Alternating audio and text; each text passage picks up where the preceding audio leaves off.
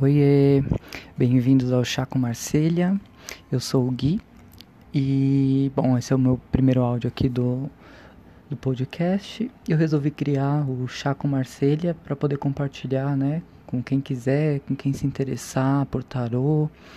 Enfim, estou aprendendo a ler o tarô, estou aprendendo a jogar o tarô.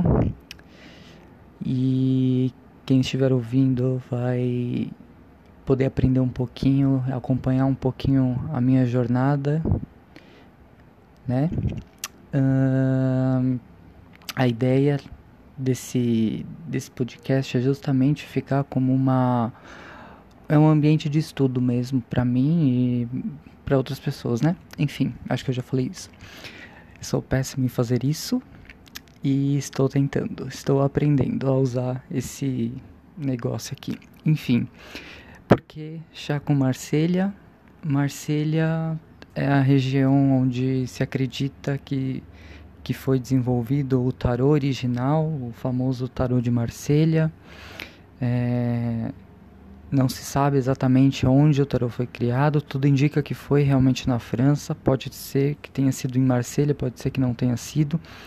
Mas o fato é que o, o primeiro tarô, considerado como o primeiro, né, surgiu nessa região de Marselha. E chá com Marselha porque o tarô vai contar pra gente, né? Vai contar pra gente o que ele quiser, as histórias dele, as histórias que eu vou criar, as histórias que eu vou interpretar. É, a ideia justamente é eu tirar cartas aleatórias e fazer alguma, algum tipo de leitura, algum tipo de mensagem, algum tipo de história que aquele tarô possa criar e que pode aparecer na hora que eu estiver lendo. E acho que não tem tanto o intuito de trabalhar em cima dos arcanos especificamente, mas não sei, talvez se eu quiser realmente um dia falar sobre temperança, eu vou falar sobre temperança. Se um dia eu quiser falar sobre numerologia, talvez eu venha aqui e fale sobre numerologia, mas o intuito principal é de enquanto eu estou estudando aqui as cartas, eu tiro cartas às vezes aleatoriamente, então é só gravar aquilo que eu já vinha fazendo antes e transmitir para vocês.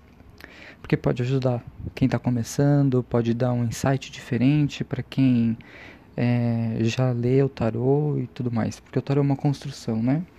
E todo mundo que lê tarô está aprendendo tarô porque não tem um, um diploma máximo que você diz e fala.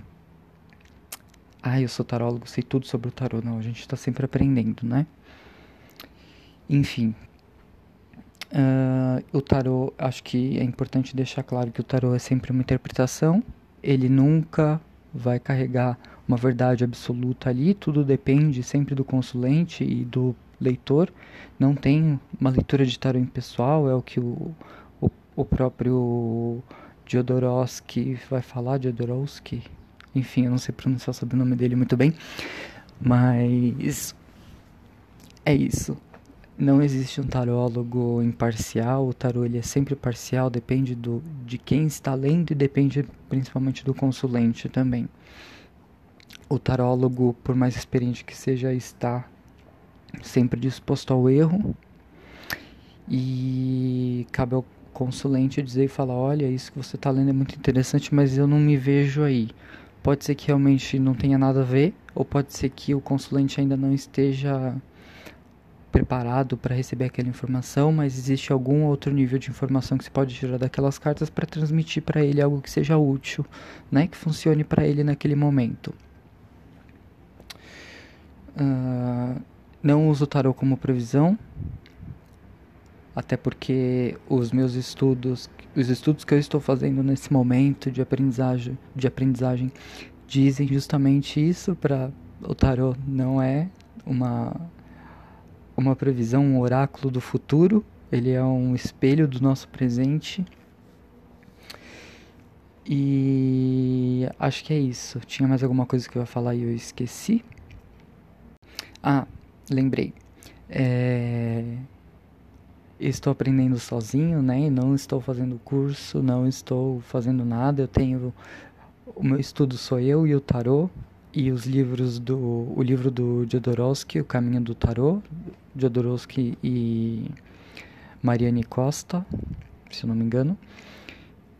E eu também fiz estudos dos arcanos maiores pelo livro é, Jung e o Tarot, da Nichols Sachs, se eu não me engano. Se tiver errado, bom, o título tá certo, é só pesquisarem por aí. O Caminho do Tarot é um livro completo, eu diria. Ele passa desde as das informações mais simples, desde as leituras mais complexas é, e dá oportunidade para você se experimentar também, óbvio, não é um guia, né? No, é, o guia do tarólogo é o próprio tarólogo e o tarô, né? Mas ele dá alguns insights positivos ali. Uh, e acho que é isso. Espero que vocês, quem estiver ouvindo, curta essa jornada, goste de escutar um pouquinho do tarô, às vezes pode ser um o tarô ele trabalha no inconsciente, né, da gente, então pode ser que uma mensagem que eu leia ali sirva para você de repente, por que não?